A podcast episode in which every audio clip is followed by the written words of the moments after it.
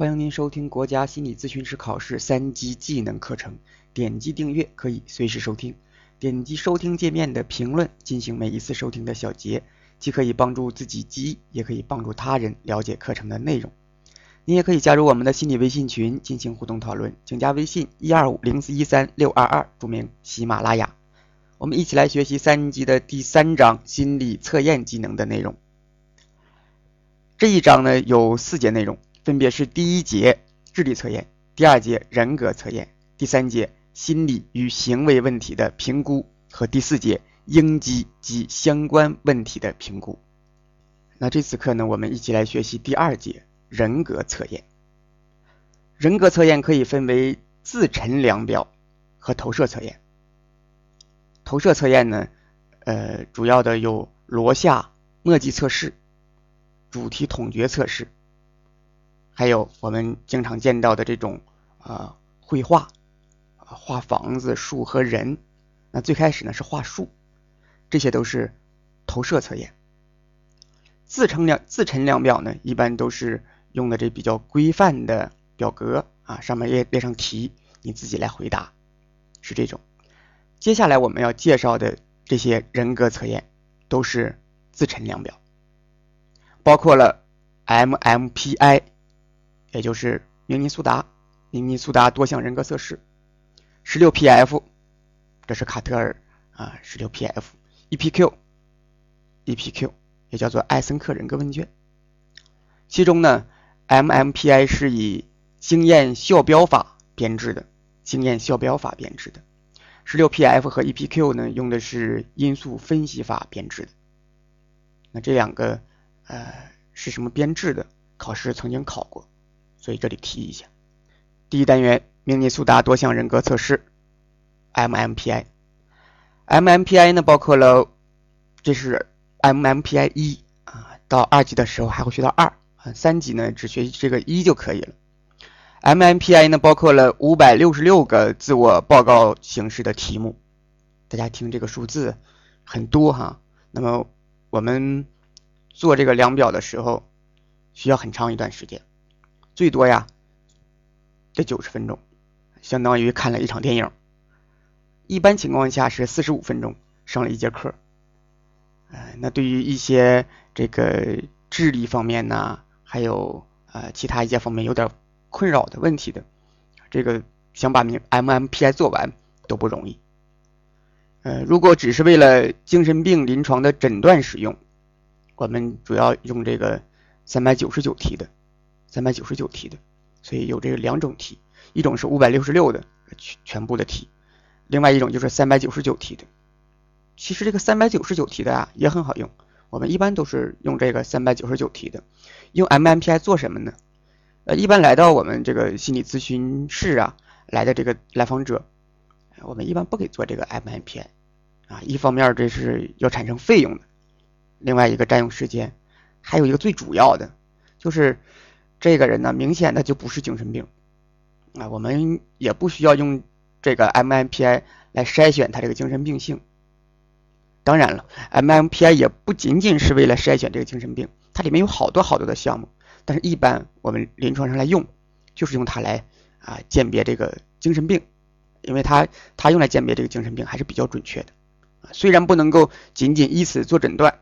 但是它作为一个参考还是非常非常有价值的，适用于年满十六岁、具有小学毕业以上文化水平的受测者。哎，这个有点儿有点儿这个学历要求哈，有点学历要求。一般的认为，如果是这是十六岁啊，如果是认为这个十三到十六岁小一点的，哎，说你这个题呀也能看懂，那行也可以做啊，十三到十六岁的也可以。但但是它的适用人群就是十六岁。实测呢分为手测试和卡片式两种，卡片主要是用于个人个体实测，手测呢可以团体实测，啊团体个人都可以。我们现在所用的基本都是电脑版的啊，在电脑上操作就可以了，没有这个手册啊卡片的这种了，都是电脑上的。现在大家在这个网上查也能查到。MMPI 的这个测试，但是这个测试结果最好是不要自己来解，啊，因为这个这个解析 MMPI 呀，还是有很多说法的。如果不经过系统的培训，很可能看完之后能把自己吓着啊，或者是解释的不清楚，那你这个测试也没什么意义了。所以呢，我们是不支持个人来实测这个这个心理临床量表的。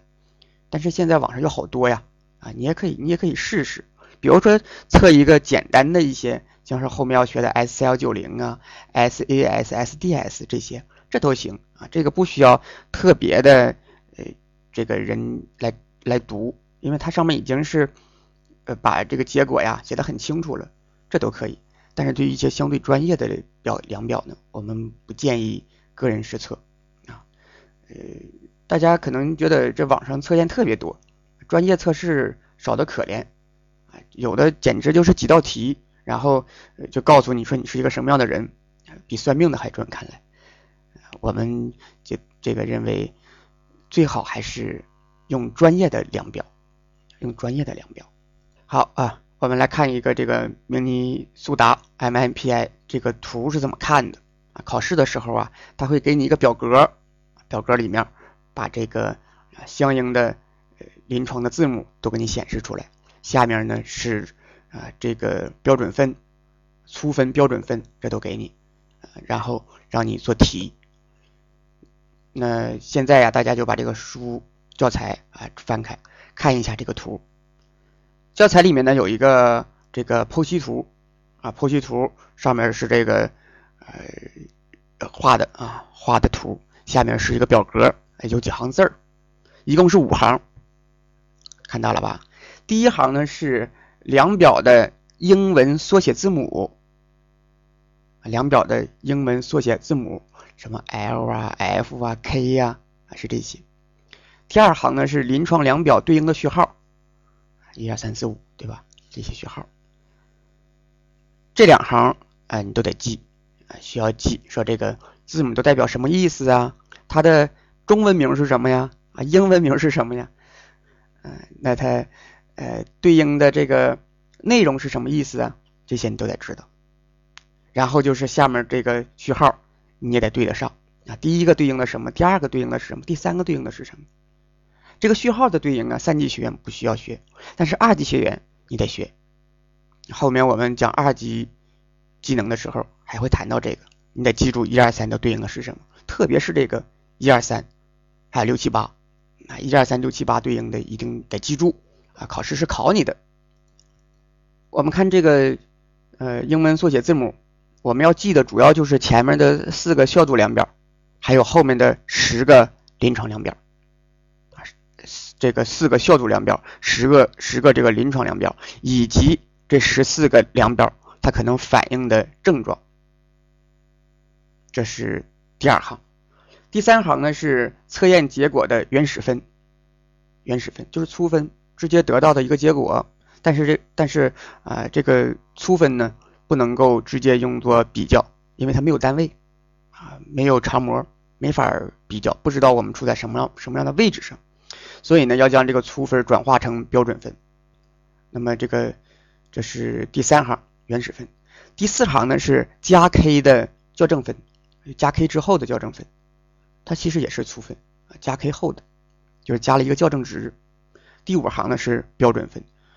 这个明尼苏达的标准分呢，用的是标准 T 分。标准分有好多呀，标准 Z 分数啊，标准二十分，标准十分，标准九分，标准 T 分，还有利差之上，这都是标准分数。标准 T 分呢，它的平均数是五十，标准差是十啊，标准差是十，这是标准 T 分。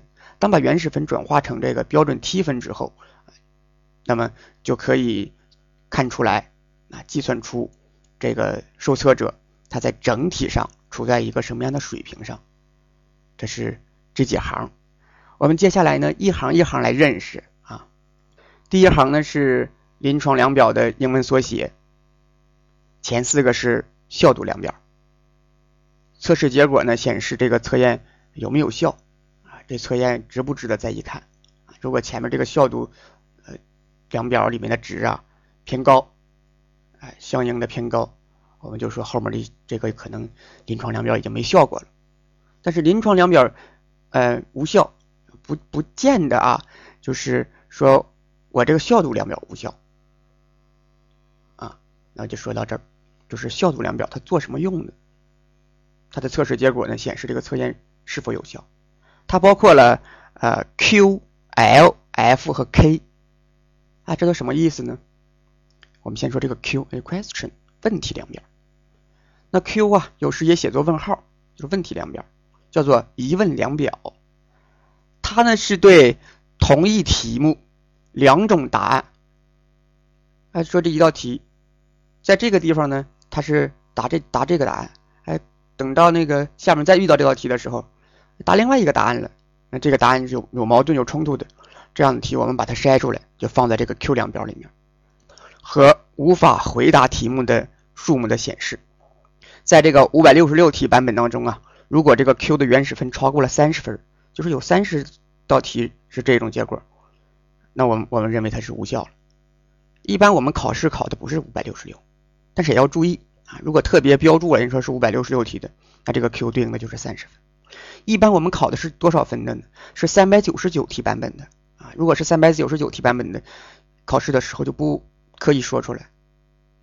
一般我们默认的就是三百九十九题的。那在这个三百九十九九题这个版本当中啊，这个 Q 值如果超过二十二分，这个答卷就无效了。这个数你得记啊，Q 对应的是二十二，看的是粗分啊，看的是粗分。如果这个这个粗分超过二十二了，答卷就无效了。下一个呢是 L 啊，L 就说谎，说谎。这个 L 呢原始分如果超过十分，超过十分，测验结果是不可信的。啊，这是 L，下一个是这个 F，F 量表叫做诈病量表，字面意思就是装病呗，啊，诈病。如果诈病值偏高，可能有这个临床的精神病性的这个问题。诈病量表 F，它的标准分呢，如果是高于两到四个标准差，那是多少分呢？两到四个标准差，大家可以算一下，平均数是五十，标准差是十。两到四个标准差啊，也就是七十分到九十分。如果这个 F 量表的这个标准分在这个七十分到九十分，就表示诈病了。大家注意啊，诈病不代表这个量表没意义啊，诈病这七十到九十。但是如果高于九十分，我们认为这个测验就没效了，无效了。这是 F F，九十分就无效。K K 就是校正量表。校正量表，它可以测出受测者接受测验的这个态度是不是隐瞒或者是防卫的。那当然，后面我们计算 K 分的时候也会用到这个值，就是 K 分，消毒量表就 OK 完事儿了啊。四个，下面呢，我们来介绍这个临床量表啊，临床量表一共一共是十个，我们要记住这个字母的意思，它所对应的症状，这些我们都得记。这是考你英文呢啊，教材上还给出来每一个量表对应的英文的全写全拼啊，背的背起来确实挺难。好在他不会考你这个啊，他不考你说这 HS 它的全拼是什么啊？没有没有，但是他会直接问你说这个一病两表如何如何，哎，直接问你。第一个呢就是这个 HS HS 啊。叫做一病，一病，一病呢，反映的是啊，对这个身体功能不正常的关心啊，我这儿疼那儿疼了，全身都有病，是不是要是不是要死了啊？一病，分数高往往有躯体障碍，全身疼，躯体障碍，疑病症，神经衰弱等等这些临床的诊断。这是疑病，那这个 H S 怎么能和这个疑病记在一起啊？你说我记忆力好啊，我就直接记住了，那也行。但是我们考试的好多都是在职的，有的一些年龄还有点大，那那说记这个费点劲，没关系，我们有一些小方法，你可以尝试着用。为了方便记忆呢，我们可以将这个 H S 啊理解为怀疑自己要死。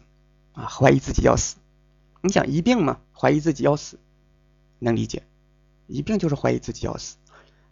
为什么呢？啊，怎么这么对应啊？这个 H 啊，你看怀疑不怀吗？第一个怀字母怀疑死 S 就是死，所以 H S 就是怀疑自己要死。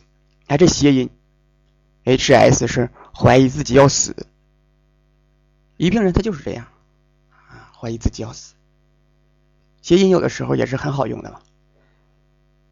对于总是这个怀疑自己要死的人，这种人就就我说离死不远了啊，离死不远了。如果就说他死一半了也不过分，对吧？他怀疑自己要死，这是死一半的人。H S 怀疑自己要死，能记住了吧？啊，H S 怀怀疑自己要死。第二个呢是 D D 啊，抑郁，抑郁。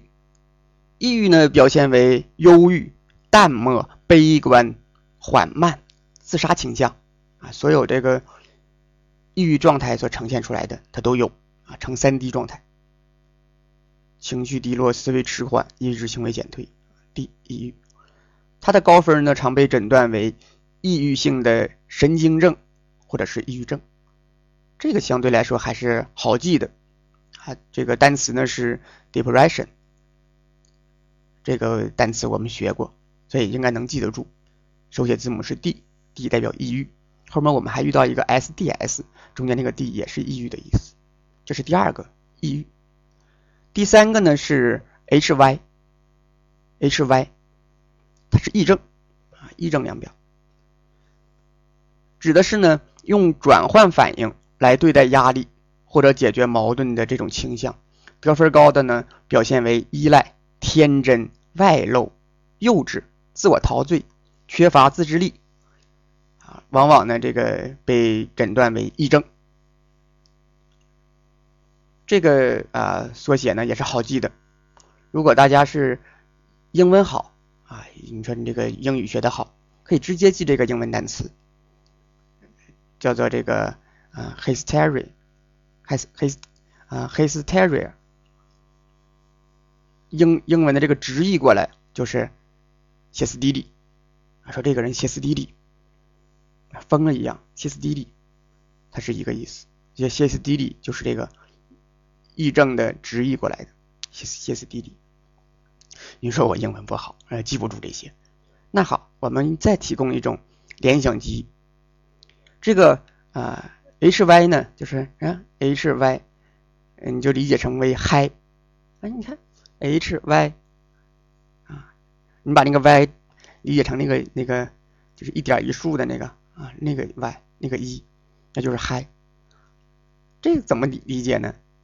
就是口字旁加个海那个嗨呀，自嗨的嗨，还是这个自嗨，天天乐乐呵呵的自嗨，这恰恰是癔症的特点。自嗨的人嘛，自我陶醉，天真外露，所以这个 h y 就嗨，代表了癔症。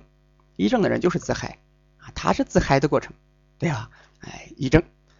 第四个呢是啊，PD，PD 是社会病态，社会病态。高分者呢，他的反应是偏离大众的啊，偏离大众，蔑视社会习俗，多被诊断为人格异常。这个人格异常啊，他和神经症和这个神经症还不一样。神经症的人往往是，哎，知道自己的这个想法是错的，但是改不了，不然的话他就不冲突了，对吧？他知道自己错了，但改不了，他和他自己闹别扭，这是这个神经症。而人格异常的人，他认为自己没错啊，他是对的，所以人格障碍呢几乎是不求助的，他们以为他们自己对了，但是他们所持的这种。观念呢？啊，他们所持这种观念，往往是似是而非的。就你让他，你你一听他说，好像头头是道啊，全身是理。但是接下来他的往下的推理，这就不正常了啊，越来越偏。所以叫做他这个观念就是似是而非的。我们可以把这个 P D 呀，P D 理解成为偏离大众啊，P 呢就是偏离，偏离啊，偏离的 P，D 呢是大众。的大大众啊，偏离，颇言偏偏离大众，所以 P D 可以理解成偏离大众。这个 PD 呢就可以叫做这呃偏离大众，似是而非。偏离大众，似是而非。第五个呢是 MF，男子气、女子气，也叫做男性女性化。M MF 高分者呢就是这个男性女性化或者女性男性化。极端高分可以考虑同性恋的倾向。这个 MF 考的非常少啊，在后面这个二级的两点编码法当中呢也不用它。MF 基本上用的非常少。我们也不需要特殊的去记，这就先放在这儿。第六个呢是这个 PA，PA 是偏执狂，偏执狂，高分的人就提示具有多疑、孤独、烦恼、过分敏感，常被诊断为精神分裂的这个偏执型，或者是偏执型的精神病。偏执的人呢，总是怀疑别人。啊这个有事儿了，那个有事儿了，这个要害我了，那个想杀我了啊！就天天想这些事儿，哎，总是这个怕有什么事儿，比如说被害妄想，啊，总是怕事儿。说有那么一个老太太呀，她就和咨询师说，她说她这儿媳妇这没长好心眼儿啊，总是想害死她，她防都防不住，不是在这个菜里面下毒啊，就是在水里面下毒，啊，这个儿媳妇跟她一起过日子三十来年了，就就天天下毒，没毒死她。老太太呢，是怕的，连这个儿媳妇面都不敢见，就没法一个桌吃饭了。啊，其实他这种偏执啊，往往就是自己吓自己，根本就没有的事儿。啊，我们说这这么些年里要不死的，这老太太百毒不侵，根本就没有的事儿。但他们他们是任你怎么劝啊，怎么说？那他说那不是，那你是不知道啊啊，他有的是法。哈，他还是继续偏执，他继续害怕，所以呃，这就是偏执。为了方便记忆啊，我们可以把这个 P A 按照汉语拼音记。那 P A 汉语拼音是什么呀？是怕，哎怕。我们前面说了，说这偏执的人，这个被害妄想，总是怕别人害死他，就是怕，这是怕。P A 偏执是怕哈。第七个呢是 PT，精神衰弱，精神衰弱。高分的人表现为紧张、焦虑、反复思考、强迫思维、恐怖内疚、自责自罪。哎，你看这些一串儿都是神经症的典型症状：紧张、焦虑、反复思考、紧张、强迫、恐怖、内疚、自责自罪。所以 PT 呢是一个哎神经症，呃神经症症状的一个集合。都在这儿。我们如果说这个偏执的这种多疑呀、啊害怕呀是没有依据的，那么神经症的这个害怕往往是有依据的。比如说杯弓蛇影，这是偏执吗？不是，它是神经症性的。杯弓蛇影，它有东西呀，啊，他看见那个杯子里面，哎，有有旁边挂的这这这这张弓的啊一个影子，他以为它是蛇呢。转头跑了，这是有东西。还有一朝被蛇咬，十年怕井绳，这也是有东西。所以呢，神经症的这个怕呢，还是有情可原的，能解释得通。只是呢，他的这个怕和他个人经历关系太密切，一般人没有办法理解罢了。但是其实它是有依据的。那为了记忆啊，就可以把这个 PT 理解为怕他啊，这个。怕嘛就 P 啊，他就是 T，怕他啊，怎么是怕他呢？这个他指的是这种，呃，这个有物的怕，怕他就是有物的怕，而那个单纯那个怕，那是偏执的怕，能分开吧？啊，一个是 PA 一个是 PT，啊，PA 呢就是单纯的怕，偏执的，PT 呢是怕他有物的怕，这神经症性，那这就分开了，很容易分。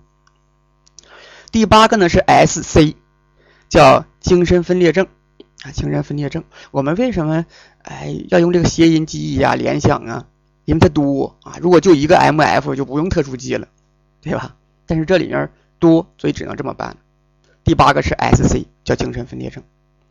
高分的呢表现为不恰当的情感反应、怪异的行为、行为退缩与情感脆弱。精神分裂症患者呢，就像是哎这个有幻觉啊，我说有妄想，他的这个世界和我们这个世界它不是一样的啊。如果是一样，你就觉得没什么问题，没什么病，没什么问题。他这个生活啊，就像生活在一个啊一个异次元世界一样。我们说四次元的世界，有一个网络术语啊，四次元的世界，他能够看到啊别人看不到的啊，听到别人听不到的，很神奇，是不是啊？有的呢还还会自嗨啊，神经症的，那神经这个精神分裂的。但是呢，精神分裂症的这个啊，他的这种幻觉呀。往往是可怕的事情啊！你不要想，哎呀，我想到什么有什么，要美女有美女，要什么有什么。那你你感受到的精神病感受到的就都是妖魔鬼怪，哎，都是扭曲的，对，没那么哎开心快乐的事儿。所以不要向往着说自己通过得精神分裂症进入这种四次元的世界。你说我也体验体验这种四次元世界什么样？你最好别别干这事儿啊！你说你想进，方法有，找我，我教你啊。但是。别把自己弄成精神病。那为了这个记忆啊，我们把这个啊，S C 就是那个四次，按照韵母的发音，四次嘛，读作这个四次，它正好对应了刚才说的这个四次元世界。哎，四次嘛，四次，四次元世界。第九个是 M A，M A，轻躁狂啊，这个是得分高的人联想过快。活动过多，观念飘忽，夸大，而且情绪高涨，啊，情感多变，听起来都是好事啊。精躁狂的呃人呢，似乎是觉得，哎，这个我了不得了啊，我这个手里面持着尚方宝剑啊，如朕亲临啊，就这么厉害，他是最了不起的啊，Number One，他是老大。所以这个精躁狂对于啊发明创造啊。啊，发动个起义呀，来个战争啊，这样的人首屈一指，因为他精神饱满呢，啊，有活力，还不怎么睡觉，啊，精神倍儿棒，而且这种人还哎很少有那种幻觉妄想的，很少有，基本上就是呃相对正常，偏离这个离常模偏高，但是你要说有病还没什么病，哎，你说这种人状态非常好，轻躁狂和这个躁狂还不一样。躁狂一段时间之后，他会低到低，跌到这个低谷，会一段时间的抑郁起不来。但是轻躁狂不是，他就一直在那飘着，感觉非常好。呃，这个据说呀，美国总统林肯啊，尼克松、罗斯福，还有二战英雄的这个将军巴顿，英国首相丘吉尔，画家这个梵高，美国作家海明威，呃，女明星，这个奥黛丽·赫本，以及。这个台湾作家三毛，据说他们都是清躁狂啊，轻躁狂都是名人哈。那这个清躁狂的内心独白呀，就是我是老大，我怕谁？就这样。那他怎么证明自己是老大呢？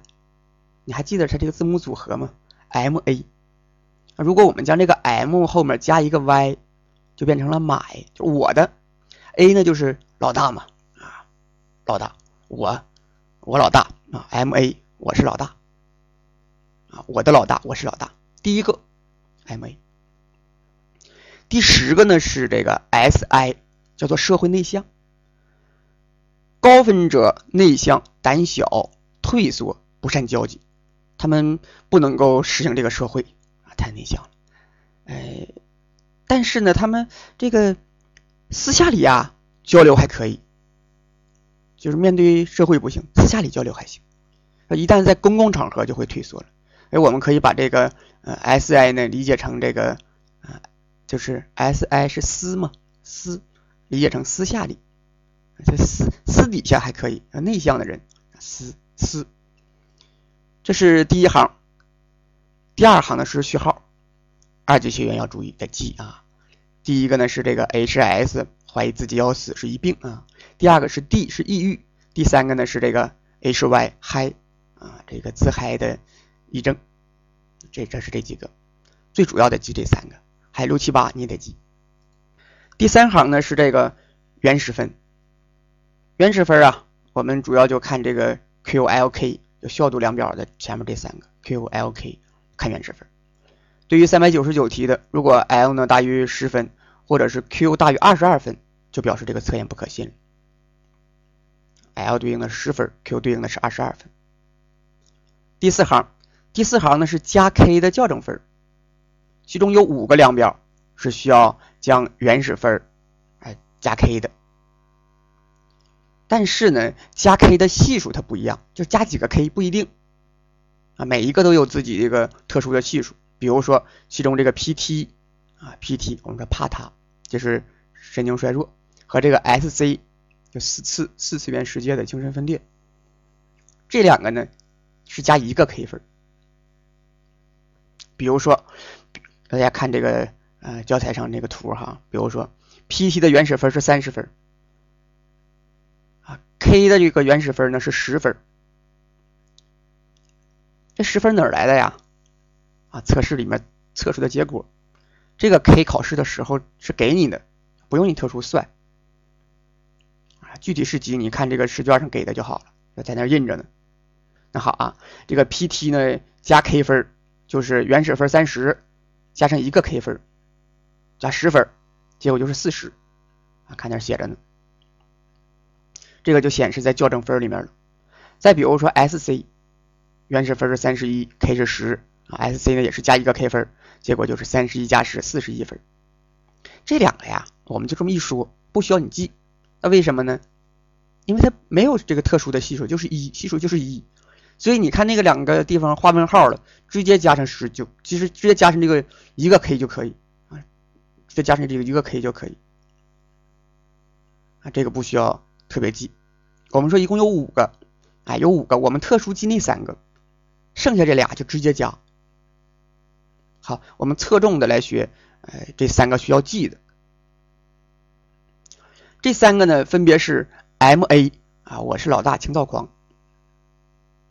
我是老大，我怕谁，对吧？M A，还有 P D，P D 啊，社会病态，叫做偏离大众，似是而非嘛，P D。偏离大众 PD，还有这个就是 HS 疑病，怀疑自己要死，死一半的这个，他们的加 K 系数是多少呢？MA 是加零点二个 K，PD 呢加的是零点四个 K H S 加的是零点五个 K 啊，这里呢有仨数得记，就零点二、零点四、零点五，剩下那两个加 K 分就是加一，加一就不用特殊记了哈。那只要记这个零点二、零点四、零点五就可以了。那怎么能把这个零点二、零点四、零点五对应到啊 MAPD 和 HS 上呢？哎，我们有方法。第一个是零点二，对吧？第一个 number one，第一个，第一个嘛，对应的就是我是老大，还记得吗？MA 我是老大，我怕谁啊？我之所以前面是要要强调这我是老大，原来原来在这儿呢啊。一方面表示情躁狂的这种体现，另外一个是在这个呃加 K 系数里面要呈现出来。呃，第一个零点二，我是老大啊，我是老大，MA，能记住了哈，MA 零加零点二 K。零点四呢，零点四对应的就是哎似是而非、偏离大众的这个 PD 社会病态。啊，那你还记得吗？啊，PD 是偏离大众、似是而非。我这里面强调了一个。似是而非，哎，这个似对应的是这个零点四啊，偏离大众，似是而非。零点五呢？零点五好记啊，零点五就是一半嘛，二分之一，一半，它对应的就是一病啊。怎么对的呢？还记得那个 HS 吧？HS 叫做怀疑自己要死，死一半啊，怀疑自己要死，死一半所以这个。哎，HS 对应的是零点五，我们来做题就清楚了。说这个 MA 的原始分是十六啊，MA 的这个原始分是十六，K 的原始分是十啊，那那印着呢，一看就知道了。那么 MA 加 K 后的结果是多少呢？，MA 是十六，K 是十，MA 是加几个 K 呢？啊，我是老大，第一个加零点二。零点二、零点二、零点四、零点五，三个，哎，加零点二个 k，也就是零点二乘以这个十，就是二。十六加上二呢是十八，啊，你看那里是十八。下一个 PD，PD PD 的原始分是二十一啊，PD 呢是社会病态，我们说它是偏离大众，似是而非，加的是零点四个 K，那结果就是二十一加上零点四乘以十等于二十一加四就是二十五。下一个是 HS，HS 是呃怀疑要死死一半啊一病，它加的是一半 K 啊零点五个 K，HS 原始分十十八啊，K 呢是十。结果就是十八加上一半的 k 加上五个，十八加五就是啊这个二十三，是不是很容易啊？不难算，你只要记住我们前面说的这些就行。最后一行呢就是标准 T 分了，标准 T 分呢是五十平均数十为标准差。我们来就这个机会再复习一下前面说的这个百分等级，八十四百分等级的 T 分是多少？六十，怎么算的？八十四百分等级是高于平均数一个标准差，T 分平均数五十，标准差十，所以五十加十六十。那九十八百分等级呢？七十啊，高于两个标准差。哎，这是这个标准差和呃百分等级。那怎么看这个量表啊？这个值有什么意义呢？怎么筛选阳性呢？在中国常模里面，T 分高于六十分是有意义的。美国常模呢是高于七十分，在明尼苏达二当中，美国这个分值呢修改到了六十五分，这个二级考啊，三级就不考了。那这个呃测试中啊，如果受测者说那都是以前的想法了，现在好像没有了，那你告诉他以以现在这个目前的状况为准，这就是明尼苏达相应的内容。第二单元呢是卡氏十六种人格因素测验，叫做十六 PF，卡特尔编制的。它是以因素分析法编制啊，共一百八十七题，每一测题只能选择一个答案，不可漏掉任何的测题。啊，尽量呢不选择这个中性的答案。如果没有思考过，也不要求也如果没有思考过呀，我们也要求做一个倾向性的选择啊，不能够选中性的，最好不要选。凡是相当于初中以上文化程度的，皆可以实测，还有点要求，初中以上文化，因为里面有一些题哈，它可以团体实测，也可以个别实测。标准分呢，用的是标准十分，十分不是二十分啊，是十分。这个标准分里面，如果是得到这个一到三分，那就是低分；如果是八到十分，就是高分。这。十六 PF 嘛，有十六个因素，这十六个因素以及高低分的特征，教材上已经是列举的非常清楚了啊，有表格，一个一个都有，什么一人性啊等等啊，这些都有，大家可以看看，对照记忆就行。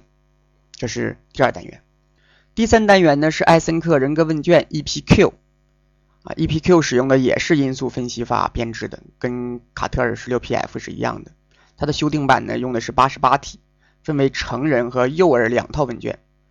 成人问卷为十六岁以上使用，幼儿问卷呢是这个七岁到十五岁使用。不同文化都可以实测，也可以个别实测，可以团体实测。它包括了精神指 P、内外向 E、神经质 N 和说谎 L 四个量表。这个标准分呢，使用的是 T 分，平均数是五十，标准差是十。按照这个内外向 E 和神经质 N 可以分出四种类型了，也就是外向，我们说 N 呢，这神经质代表了稳定不稳定，N 值是啊越高越不稳定，N 值越低越稳定。那 E 呢是内外向，E 值越高越外向，E 值越低越内向。所以呢可可以分为四种，就是外向不稳定、外向稳定、内向不稳定、内向稳定。外向不稳定，外向稳定；内向不稳定，内向稳定。这个 E 值越高越外向啊，越低越内向。N 值是越高越不稳定啊，N 值越高是越不稳定，越低是越稳定。那对应的这个外向不稳定，哎，胆汁质；外向稳定，多血脂；内向稳定，粘液质；内向不稳定，抑郁质。这四种特质的类型，我们在基础当中都详细的讲解过。啊，大家可以对照着查阅一下，考试的时候呢，就啊直接给你数值，比如说一值多少分，N 值多少分，然后问你这个受测者他的特点，这个特点你就按照胆汁值、多血脂、粘液值啊这去一查就知道了。考试时候不让你查，但是你得记住啊，这个我们能分清了。那么怎么算高？多少算低呢？这标准分是多少啊？这里有一串数你得记，这串数你是得记的，是三十八点五。三十八点五到这个四十三点三，到五十六点七到六十一点五啊，有这个区间。三十八点五、四十三点三、五十六点七、六十一点五，就这么四个数。其中呃中间的这个两个数是四是这个四十三点三到五十六点七啊，这个好记，正好是三四五六七。那四十三点三到五十六点七，正好三四三四五六七，所以也不难记。什么意思呢？啊，我们先说这个三四五六七的，就是如果这个 T 分啊是四十三点三到五十六点七之间，这个为中间型。中间型，这分值如果落在这里面比如说五十分，哎，它就落在这个四十三点三到五十点七了，这是中间型。那你说好记啊？那五十分当然是中间型了。那如果五十五分呢？啊，五十五分也是。因为它也是落在了四十三点三到五十六点七这中间，中间型。如果是啊小于四十三点三，也就是在三十八点五到四十三点三之间的，这个叫做倾向低。三十八点五以下就是典型的低了。如果是五十六点七到六十一点五之间是倾向高，六十一点五以上就是典型的高。比如说一个受测者，他的这个 E 值啊，就是这个内外向是三十分，我们知道 E 值是越低。越内向的啊，三十分，N 值呢是七十五分，就是给你这么一个数，E 值三十，N 值七十五，问你受测者有什么特点？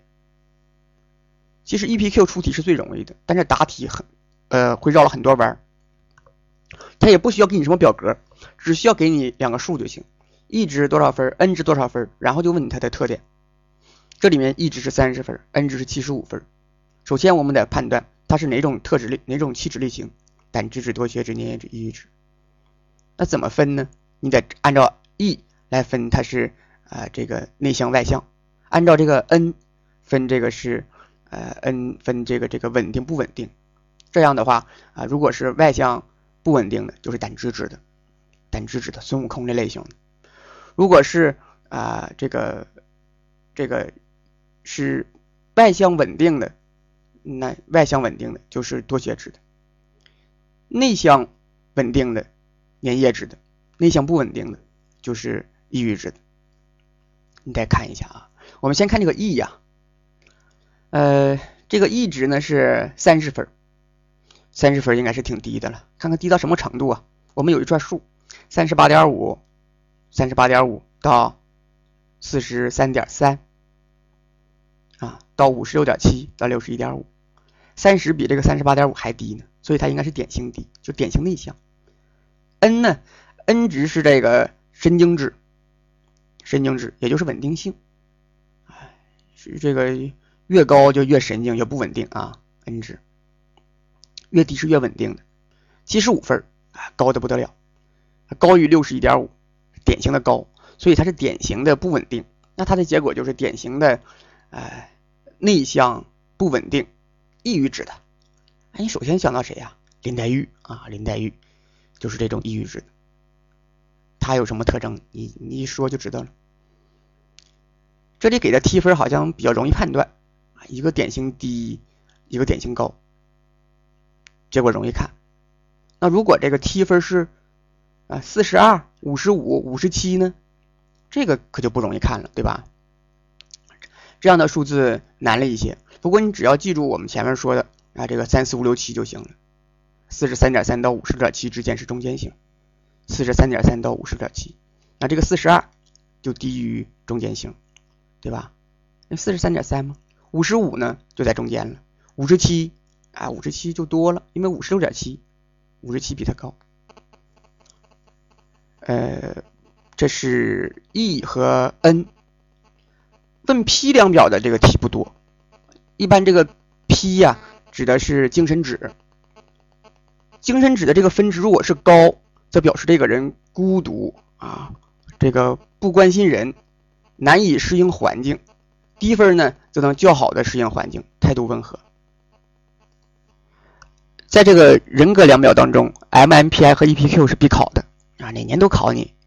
但是题不是特别难啊，就加加减几个 K 呀，或者是按你这个区间比较一下呀，你记住这串数就行：三十八点五啊，四十三点三，五十六点七，六十六六十一点五啊，这块数你能记住就行。这个十六 PF 考的不多，但是真题里面呢也出过啊，曾经考过，比如说这十六 PF 啊，十六种因素中的这个乐群性考你，聪慧性啊考你，所以最好能把这个十六个因素记下来。但说实话，确实不不易哈。我们记那个呃 MMPI 的那十项都花费那么长时间。那不过我相信大家记住那十个应该是没什么问题的啊。这十六个呢，如果你有时间，你最好还是记下来。那这一节呢，我们学习了三个人格测验。在下一节呀，我们将学习心理与行为问题的评估啊，将学习到 SCL 九零、SAS、SDS。这是比较容易学习的和操作的三个量表了啊，学习任务呢也相对的轻松。好的，这一次课我们就到这里，下次课我们再见。